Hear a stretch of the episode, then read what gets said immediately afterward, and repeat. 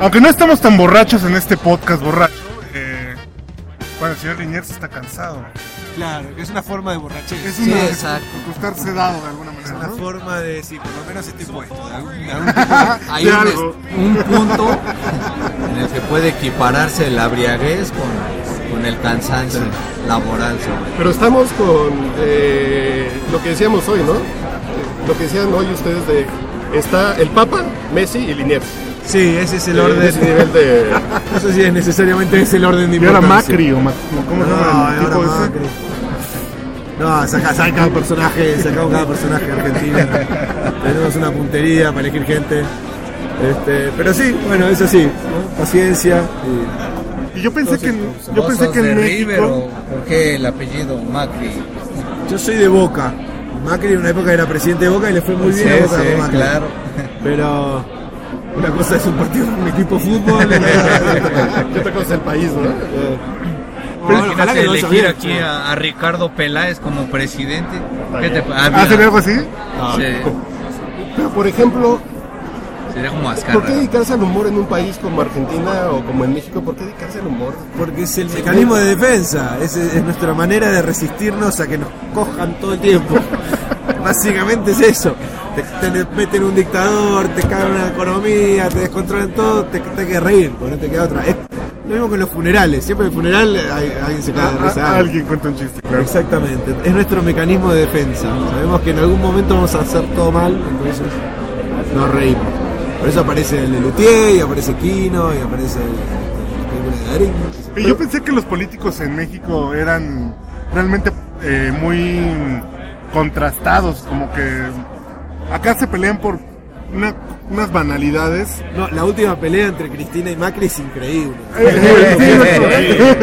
Porque parece que tienen 10 años. En ¿no? Argentina están- Dos tipos que son presidentes y, ay, yo te quiero dar el bastón acá. No, no me gusta, dale, dale. O sea, realmente, ese es el En problema el que tenés. hospital, ¿te imaginas? La... No, lo de la cuenta de Twitter de la Casa Rosada. Ah, que no te lo voy a Es dar. ridículo, cabrón. La Es cuenta increíble. de Twitter. Pero es cuando el problema de esta gente es que se creen que son que es sobre ellos, creen que es personal y no es personal, son están representando una institución y no entienden que la institución tiene que ser más grande que la persona. Entonces, si se ofende uno piensa que debería, ah, no, tu laburo por más ofendido que estés es ir, entregar el bastón, el otro tiene que recibir el bastón, si te gusta acá, si no te gusta allá, arreglan, porque pero no, bueno, el ejemplo que nos dan es como si tuvieses unos padres y el ejemplo que nos dan son unas peleas ridículas y No, y esto valida como el estereotipo de- por que los tenemos perros, de ¿no? los argentinos, ¿no? Como que hasta en eso hay una pugna. eso, sí, sí. No, sí, sí, los argentinos sí son tan... Bueno, nosotros como, medi- como mexicanos sí. No, no, no, bueno, o sea, Yo es conozco a que... muchos argentinos que no son así. No, hay de No, todo. es que no, ya no. en el trato personal no son así, pero ya el estereotipo ya lo Y el humor argentino, por ejemplo, el- humor argentino Quino, Sí. Lelutier, Fontana Rosa, como que no tiene nada de petulante en ningún punto, ¿no? No, es otra cosa, pero sí, es gente muy pensante. No es mi caso. esa pero- y es más, es hablaste un, antes, sí. es un humor cero pretencioso, ¿no? Y que Además- dista del estereotipo. Está usted escuchando el podcast borracho. El único con más grados de alcohol que los antisépticos de la farmacia. Además, lo que me gustó y que lo que hacen ustedes de este stand-up dibujado Sí. es que no son stand-uperos, son dibujantes que cuentan lo que están dibujando. ¿no? Cuéntale Sí. un poquito. a la Es más dibujado que. No, no, que platiquen ellos. Sí, fue, es- fue un experimento, ¿viste? A los dos nos gusta el stand-up, los dos tenemos amigos que hacen stand-up, los dos vemos mucho stand-up, entonces es algo que está ahí, decís, algún día es como, un día tenés que probar. Lo- los estupefacientes, ¿te gusta o no te gusta? Entonces con Alberto, que somos muy amigos, cuando la verdad que cuando presentábamos libros era más un show bizarro que, que una presentación de libros, y el año pasado, en Guadalajara, en la feria, eh, hicimos una presentación. Fue muy extraña, todo el mundo se rió mucho y lo- los de sexto piso, ¿no? los Rabasa y Felipe nos dijeron, ¿por qué no hacen esto pero como más en show? Y nosotros le dijimos que teníamos esta idea hace un tiempo de stand-up dibujado. Que listo, el año que viene lo hacen. No, pues. Y nosotros como pensás, dentro de un año no va a pasar nunca. Dijimos, sí, dale, lo hacemos el año que viene. Y ahora de repente estábamos acá en el baile diciendo, Pero por ejemplo, eh, y a la gente del podcast, platícale algunas de las anécdotas que, que platicaron, ¿no? Kimberly, la de Kimberly. Kimberly, mi novia de, de la adolescencia. Oye, ¿tú por qué la tuteas? Sí, Es no, su no. novia de la infancia, ¿qué te la pasa? adolescencia. Más No, era- conté un poco- Playmate. Claro, conté un poquitito de eso, como todos nosotros, ¿Cómo- cómo nuestra generación, la relación que tenía con, con su revista porno, ¿no? Era, era una relación larga y duradera y seria, no como ahora los chicos que se meten ahí en la paginita y después quieren otra y otra, no, uno era fiel a su revista de, Al, al cartel de Fawcett. Una Era cosa romántica, porque Claro. además Y después el se de desarrollaba la toda playa una es otra rela- cosa. se hacía una relación larga, seria, duradera, presentás a tu familia, hacían salida, regalo de Navidad, de Madre aniversario. la conoció. Claro, man, mi madre primero se la encontró sin querer. Pero, bueno. Pero ahora cambió eso, ¿no? Mirá, ahora Playboy sale con la gente de- vestida, imagínate cómo cambió. Viste que no sale más Playboy con sí. desnudas. Una cosa muy rara. Va a seguir, va a seguir. Eh, bueno, sí. Pero por ejemplo, eh, ya con el porno, hasta nosotros que nos tocó como la banda no ancha, tenías tu, eh, Sí, no, porque tenías tu actriz porno favorita, como te tardabas mucho en bajar un video, pues te tienes que ir al video que te gustara, ¿no? Y ya hoy ya le das clic al que sigue y No, por eso, esta juventud va- se, va, se va sí, toda la mierda. Se está haciendo toda la mierda, esta juventud no está aprendiendo a, a, a- a conseguir valorar. algo, a valorar el con esfuerzo. esfuerzo, con trabajo. O sea, aquí en el podcast borracho tenemos una cruzada contra los millennials. Los millennials, sí, son insufribles. Sí, resumiendo. chiquitos, que, que Justin Bieber esto, que no sé. Ah, pero bueno, vamos a tener que soportarlo. Van a vivir mucho más que nosotros, que claramente ya estamos. Sí, porque ya son vegetarianos. Claro, Y acabar con todo día. acabar con el 85% de, de la población del mundo. No, va a ser complicado, va a ser complicado. y además, por ejemplo, también los hipsters, ¿cómo son los hipsters en, Y los hipsters son igual que todos, con la barba larga, ese cortadito muy al ras acá, esta cosa larga así. Hay algunos que se les va la mano y, so- y se van a ver medio como las fotos esas de los 70 que decís, ¿qué, ¿por qué se hacían eso? La puta pelo eso así. Este, va a ser raro en algún momento el hipster, pero por otro lado son como pibes buenos, que vienen a escuchar música, ahí, tampoco joden tanto. Nos proveen cierta diversión, ¿no? Son sus- lindos, sí, se ponen zapatitos lindos, se, se arremangan el pantalón hasta arriba, hasta ahí, hasta como la mitad de la canilla. Eh, está bien, cada uno tiene que hacer lo que le guste, che. Que anduve por ahí de bar en bar. Los profesionales saben. Le saluda a su amigo José José. Está usted escuchando el podcast borracho. Es como llegaste al dibujo, a la ilustración. Yo A la caricatura. ¿verdad? sí, ¿Cómo todos llegamos, defines? al, al ¿Cuál dibujo es tu llegamos, negocio? de todas ¿Tú esas. ¿Liniers? Linier dibujante, que es el más abarcativo. Y todos, en verdad todos llegamos al dibujo. Lo que pasa es que a ustedes, a ustedes les gustó dibujar en un momento, sí. Algunos siguen dibujando, pero mucha gente se frustra. En el colegio empezás a compararte con tus compañeros Claro, y hay uno que dibuja claro. mejor que vos y la maestra le pone mejor nota y ahí se va toda la mierda. Pero gustarnos nos gusta a todos. Este, ahora lo que es raro es que se te vuelva a trabajar, ¿no? Eso todavía no puedo creer. Es increíble, como quieras ser astronauta y te digan, ah, bueno, dale, vení, va a la luna, vaya. ¿Eh? Así que me salió ser astronauta. Pero además para mantener tres hijas, esposa. Claro, mantener una familia. Claramente yo cuando elegí ser historietista no, no tenía que mantener a nadie. Pero uno vive en el presente cuando tiene veintipico de años y dice, ah, sí, rock and roll. Eh, ahora me doy cuenta que era una locura. Si, hubiese- si, hubiese- si no hubiese funcionado, hubiese tenido estas tres chicas, las tenía que dar en adopción. Como periodista normalmente ves historias y ya estás pensando en estaría bueno hacer un reportaje de esto, estaría bueno preguntar esto, me encantaría entrevistar a esa. Como fotógrafo ves lugares o ves personas o ves momentos y ves fotografías. Como de, de- de la parte de alguien que dibuja cómo es ya la vida en, en Sí. ese punto profesional. Sí, hay una mezcla, en verdad. Lo que ves es por ahí ideas que se te aparecen en el día. Y ya estás dibujando. Tratar de anotarla porque se va. La idea la tenés y decís, uy, es tan buena idea que no me voy a olvidar. Y caminás dos cuadras y se fue la idea. Y lo único que te acordás es que no te ibas a olvidar de la idea, pero la idea se fue a la mierda. ¿Cuál es la idea que Entonces, vas a hay que bajarla, ¿viste? Hay que, hay que anotar todo. Pero ya vas en tu, ya vas diseñando en Sí, tu mente. La cabeza se te hace como un oficio, ¿viste? Como un fotógrafo va mirando. Sí, sí. Y esto sí está, está funcionando sin que te des cuenta, pero si alguien dice algo, te pasa algo, lo bajas al papel. Y aquí en México, como que has visto en México, así que te dé como ese... Todo. ¿Qué ideas te llevas de México? Todo. Siempre fue muy, primero muy divertido cuando cada vez que nos juntamos con Gis y con Trino en Guadalajara para hacer este el jam de moneros y además estaba Juan Josáez que nos hizo reír mucho también, y además de Alberto. La última que me llevé algo de México igual fue hace un par de años que vine con Kevin.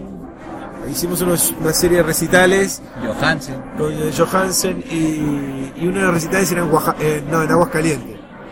Y yo soy muy fanático de Guadalupe Posada, entonces sabía que ahí estaba ahí la casa, tal, y pido, oh, quiero ir al, al museo. Me dice, justo hoy está cerrado y era el único día que estaba.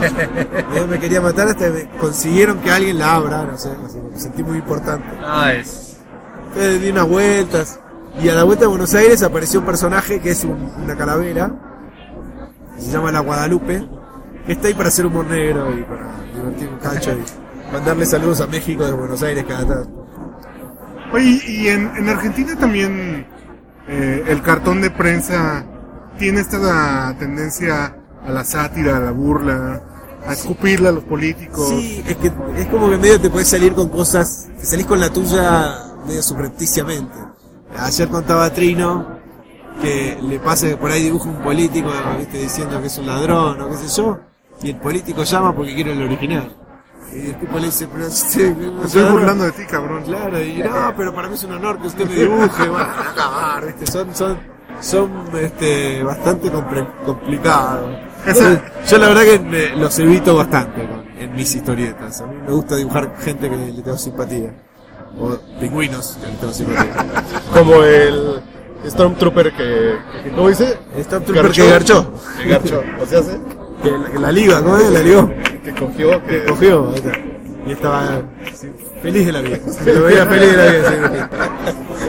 sí. Digamos, también como periodista tienes o una fuente o una afición más por un tema, por una fuente periodística. En tu caso tienes así algún tema, eh, digas, ah, cómo me gusta darle a esto. Sí, a mí em, mi trabajo es, es mirarlo chiquito, siempre me da la sensación, ¿no? Que el diario se ocupa de lo gigantesco y lo gigantesco suele ser una mierda. Entonces hay una guerra acá, acá se están cagando tiros, los inmigrantes acá, la droga acá, o sea, todo es como muy oscuro.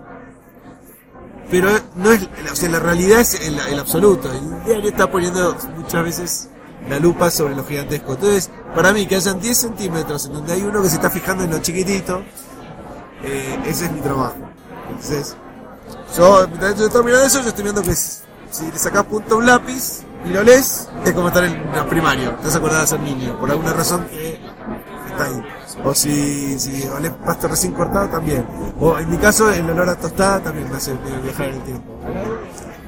Y me- fijo en esas boludeces. La entrego, la dibujo, la mando al diario. Hacemos una pequeña pausa y alguna canción que recomiendes.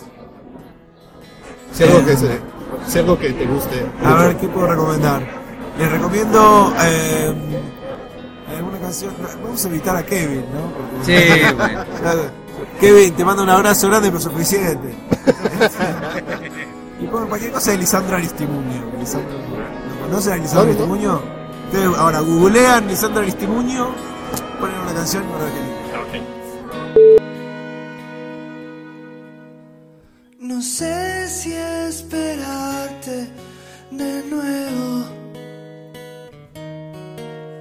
por una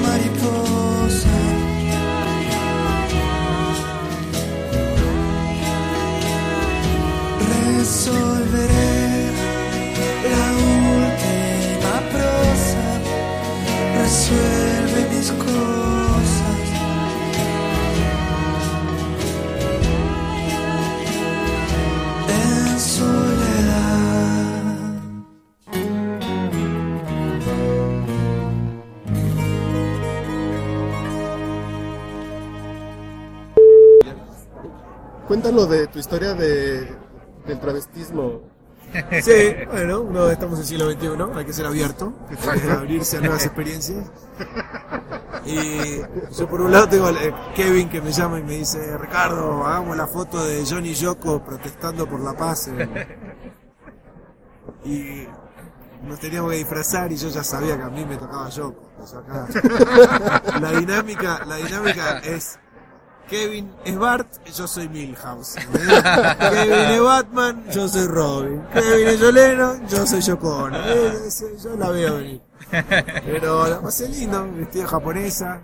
Pasó algo muy lindo que es que hicieron una gigantografía, tres pisos de altura, para un recital que hicimos en el Luna Park. Kevin y yo en la cama, yo disfrazado de Yoko y le mandé una carta a mi viejo. Querido pap, querido padre, se muy serio, querido padre, escribo estas letras, estas misivas para contar que tu hijo está travestido de tres pisos de altura en la avenida Córdoba. Estoy seguro que le vas a querer decir a todos tus amigos, ahí está mi hijo. En el es la japonesa Yoko. esa que se parece. Además, más que yo conozco, me salió Mercedes Sosa. Así que estábamos ahí, bueno. Eh, Cualquiera de las dos era igual de eh, vergonzoso. Pero muy orgulloso mi viejo, dijo, al fin. Yo sabía, Ricardo, que algún día te iba a ver travestido por los carteles de Buenos Aires. ¿Y el, y el buen humor viene de familia? Sí, sí, es una familia que es- todos se toman a sí mismos muy en juego. Qué.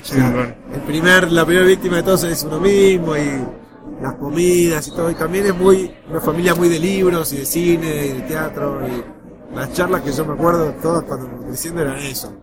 O me retaban porque me iba de colegio o se hablaba de Woody Allen. Esa era como la- más o menos la dinámica en la casa. Pero eh, la verdad que sí, sí. recibí mucho humor de los, y de mis dos abuelos también, como las dos parejas de abuelos. Daban todo el mundo mucho de risa. Y yo que era tímido no era el centro de atención. Y ahora de hecho tampoco es que soy el centro de atención. Estoy entre amigos. Pero sacó un bicho raro esto de subirse a los escenarios con Kevin. Y bueno, ahí andamos. ¿Cuáles son tus influencias? Dijiste Woody Allen. Pero a mí se me escuchó, no sé si es por el acento argentino, pero que sí tienes algo para el stand-up de Lelu, que como que tienes como mucho así. Gracias. se nota que traes en el ADN así. Mucho cariño. hasta el movimiento de manos así de... Bueno, me acuerdo de Rabinovich, ¿no? Esther Piscore. Este el Pícore, este, epistemología, episte- epistemología, este, sí, Lelutier los iba a ver muy chiquitos, yo, mi, mi abuela me llevaba cuando tenía 11 años, por ahí, 12, y cada año que hacían un show nuevo me llevaban mis abuelos, para mí era como, era el día que era todo perfecto, como ir al circo. Claro, era como, "Fa, estos pibes. ¿Y cuál es tu rutina favorita de, de- Y me gusta el de Sanictícola de los peces, me gusta mucho. Divina luz a la merluza. Entonemos grandiosos salmos, salmones y loas al atún. Loas atún, loas atún, atún, atún, atún, hombre. Y ahora leeré la vida de San Ictícola. ¿Toda, padre?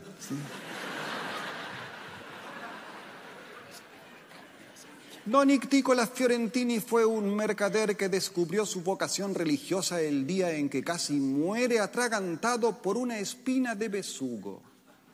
Su abnegada esposa salvó su vida extrayéndole la espina, pero esos instantes de pánico le causaron una tremenda impresión.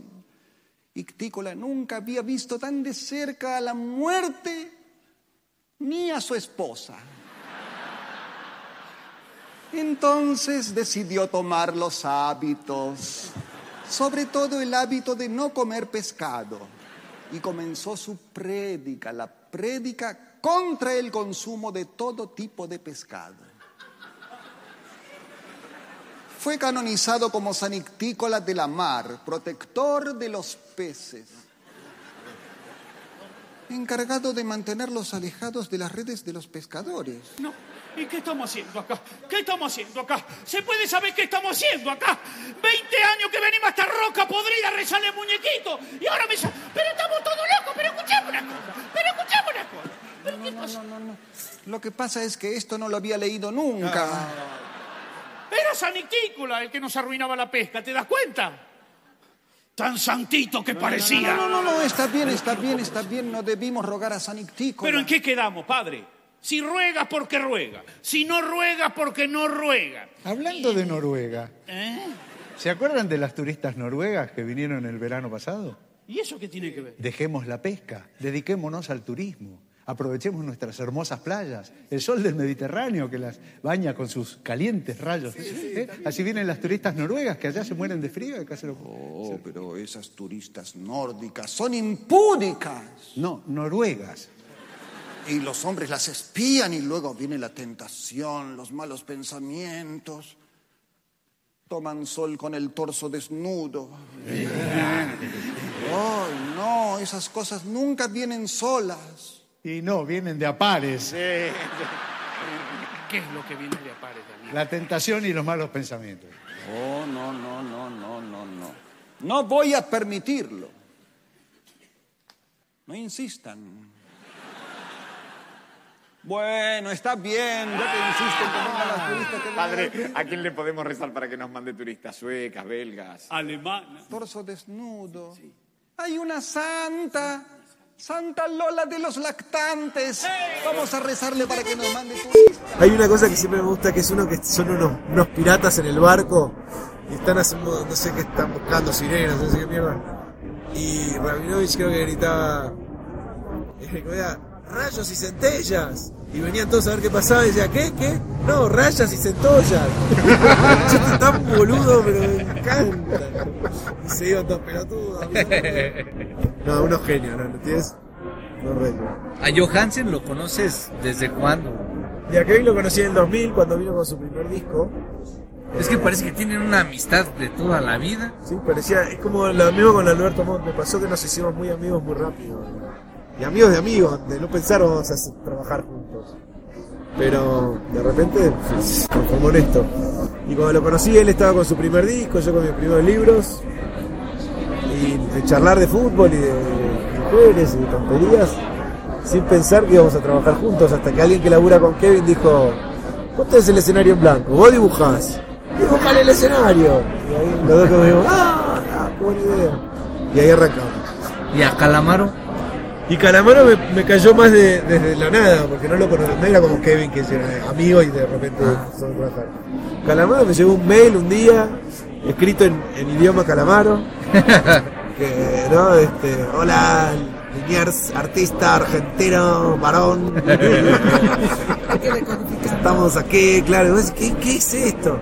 Próximamente, arte y música. Y era. Y básicamente, por contexto, me enteré que quería que le dibuje la tapa de un disco y la verdad es que fue muy generoso y muy buen tipo. Y, y, y- y defendió mucho lo, lo que yo le proponía. O sea, me dijo, haz lo que quieras, dibuja lo que quieras, que no te diga la discográfica, mete esto, saca lo otro.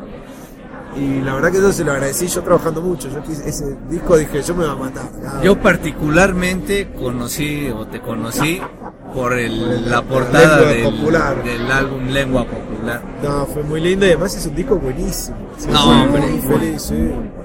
Eh, no, es algo que esas cosas que no te las imaginas. Yo para mí era la banda de sonido de mi adolescencia en adelante y que te- el tipo te diga, dibujame la tapa de un disco.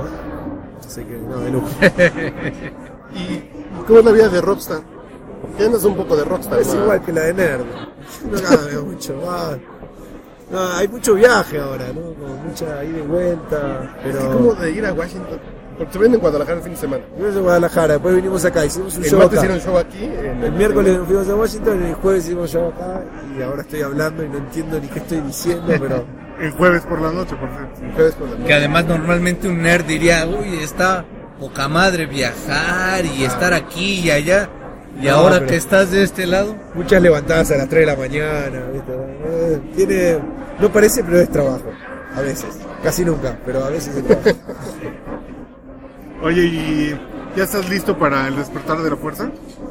Uy, ¿Eres estamos todos. de Star Wars? Sí, sí. Ah, yo, soy la generación que nos ¿no? volvió loco, porque la vi en el 77, cuando tendría 5 o 6 años, me llevaron mis viejos a verla. Y sí, me intriga, después de, de esos desastres que todos tratamos de mirar medio para el otro lado, como, bueno, un poco de bueno estuvo. De las de, de- de las de los 2000, vamos a ver qué pasa ahora. Medio me angustia tanto Disney metido, pero bueno. Tanto, Pero le das, le das el beneficio de la duda. pero J.J. ¿A Abrams a, mí me ¿O- cae bien, sí, sí? así que... Sí, sí. Se critica después de que se mandan las cagadas, ¿no? A mí me ha roto el corazón muchas veces J.J. Abrams. Sí, El final de Lost. Lost. El final de Lost lo odié, ese año lo odié. No pero- no, a mí me tiene una cosa medio juguetona a los Spielberg, o sea que tiene como una cosa así medio infantil que me cae bien. Es como un dibujante, ¿no? J.J. Abrams. Tiene sus monstruos, sus, los anteojos, secos, sus calamares gigantes destruyendo Nueva York. Es como... Pero sí, sí, hay una cosa. No sé si él dibuja, él dibuja. Porque hay una cosa de los, de los para mí, de los directores dibujantes. Como Tim Burton, o Terry Gilliam. Guillermo del Toro dibuja muy bien. ¿no? Sí, o sea, que tienen una cosa, viste, de, de, de- como de que las películas de imagen siempre te vuelan la cabeza. Y, pero sí, Abrams no sé, este, es verdad. No sé. Vamos a ver, vamos a ver. Crucemos todos los dedos. Este, esperemos que la fuerza esté de nuestro lado. ¿En qué parte del mundo vas a verla? Y en, en- en Buenos Aires, eh, en Buenos Aires. Les agarro a, líneas. Pero no nos interesa, papá. No importa. ¿Cómo es con papá? ¿Ya les explicaste? Qué rarísimo, pobrecito. No, ¿Lo más raro que Mont? No, ¿Que los lleva al baño? Lo, sí. Lo bueno de, de- del trabajo nuestro con respecto a ser papá es que no te lo perdés. Ahí estás todo el O tiempo. sea, no tenés que ir a la oficina, viste, cada tanto tengo un viaje y por ahí te parece alguna cosa. Pero estás todo el día con ellas, a la mañana, a la tarde, a la noche, yo que la lleva a colegio, la trae. Entonces, ese, lo disfruté mucho, lo estoy disfrutando mucho. Una edad ahora que es como vivir con tres genios de la comedia y del surrealismo. Entonces, vienen como Luis Buñuel y Cocteau y te dicen cosas, se van. Anotás. Así que sí, son- es muy divertido, son muy lindas, muy perfectas. Ya vamos, Pues ya, vamos ya a dejarlo dormir. Oye, pero antes mañana, de ¿no? que se vaya a dormir, esta relación con Monty, ahora este show que, show ilustrativo, ¿cómo lo, lo denominan ustedes? Es un stand-up dibujado. Eso Pusimos está- pa- para que era lo más explicable rápido, básicamente. Mi idea, mi idea sí es eso, lo uno o lo otro. ¿Qué, qué, qué plan tienen para dónde va a parar? Y ahora nos, ¿Qué la verdad es que increíblemente empezamos acá para ver qué pasaba y ya nos Porque apenas contactaron. están empezando. Esta fue la primera dos veces que lo hicimos. Y, pero ya hay varios países que nos llamaron, que quieren que lo hagamos, que Colombia, que Perú, para un negocio que tengo aparte. Porque, porque ya me gustó, ya lo vi hoy y dije, Ya lo deberían vender en YouTube. Ya. Oh, Yo compré el no. DVD. No, está buenísimo. Primero tiene que venir Hollywood. Muy divertido. ¿viste? Que hagan la película Monty Liniers con Brad Pitt, eh, Lord, Aquí Ryan. Gosling. Después los rubios, los güeros. Ryan Gosling para ser Liniers. Sí, obvio. Igual, eso- somos un calquito. ¿Por qué lo de las orejas de.? Y lo de las orejas de conejo es lo mismo que, que- es como, ¿por qué vas a una fiesta de disfraces? Para hacer papelones con más entusiasmo. Entonces, si yo estoy disfrazado de conejo, me da menos vergüenza que si estoy dibujando a mí mismo. Es lo mismo que pasa con Batman. Cuando se disfraza de Batman, va, rompe todas patadas, hace papelones. Yo estaba disfrazado de Bruno Díaz, está ahí tomando algo, hablando con el comisionado, tranquilito, civilizado. Se viste de Batman, explota a mitad de la ciudad, le pega, le pega a la gente. Un desastre, Batman. ¿Cuál es el lado oscuro de, de Liniers? Hay un lado oscuro que se llama Odunacam, que publico en una revista en, en España que se llama Mongolia, y ahí hago los chistes más oscuros que se me ocurren por mes, meto ahí. ¿A qué le llamas chiste oscuro? Y a- ahora hace poco hice un chiste que para mí no es tanto un chiste, que es, es cosas que a lo mejor le pasaron a Cameron Díaz, o cosas que seguramente le pasan a Cameron Díaz. Y como que llegué a la conclusión, nos dimos cuenta que a Cameron Díaz muchos novios chistes, sí. le deben pedir revisitar, revisitar la escena de Locos por Mary, del pelo eh, ¿no? Claro, como, eh, cuando está ahí por el final de la, de la situación, che, ¿qué te parece si hacemos de nuevo? Uy, qué hincha pelota, me imagino a Cameron Díaz "Oh, otro más, qué hincha bola. Así que, pobre Cameron, ya, haces un gag y te caga la vida. Entonces en España es donde se ve ese humor. Eh, sí, pero lo subo también tu blog tu blog. se ve por todos lados. ¿No? ¿Ya? Porque vuelas mañana a las 6 de la mañana. Mañana sí, así que... ¿Para Buenos Aires? Eh, para Buenos Aires. sí. Bueno, ya. ¿En dónde y en dónde te encontramos? Y en eh, porliniers.com, ahí y después arroba porliniers. O sea, escribir liniers se aparece en tanta cosa que ya es insoportable. Aparece por todos lados. No hay videos porno de Liniers. No hay videos porno de liniers por el momento, pero Uno nunca no se sabe. ¿Viste? Uno Espero que no sea con. Sí, que para, todavía no me la crucé a Cameron. Ya. Bueno, pues sí es posible, mucho más éxito. Sí, mi mujer no me deja, es una lástima, pero por ahí un día la converso. Vale. Vamos. Generation Logo, ate, ate logo. Todo tiene logo, ya ten, ya ten logo. Y Generation Logo, hace, hace logo. Si no tiene logo, falta poco. Sarabaraba, Manteca, chuleta, buceca, ya ten logo, Carlito, Robinho, Dieguito, ya ten logo, Mengano, Fulano, Caetano, ten logo. todo tiene logo. Arte logo, Sarabaraba. Coraza, coraza, coraje, ten logo, Sarasa, bobasa, bobaje, ten logo, su tío, mi hermana, tu abuela, ten logo. si no tiene logo. Falta Sarabaraba.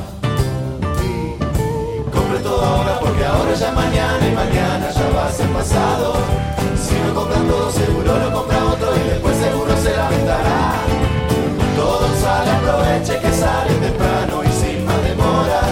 Si no compra ahora va a caer en bancarrota espiritual, y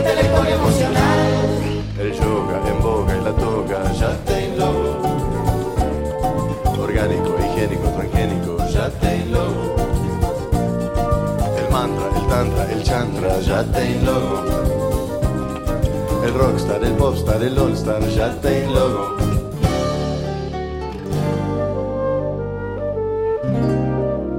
I was hanging around waiting for something to happen when nothing happened at all until I found a trademark, a brand I fell in love with. I fell in love with that lovely. It's the logo, ate, ate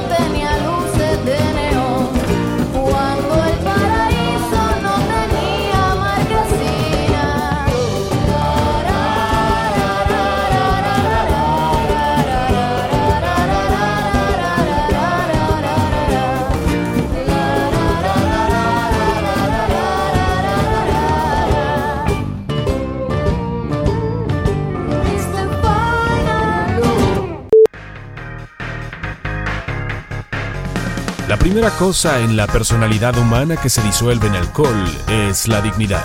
Bueno, a veces. Estás escuchando el podcast borracho en Sound.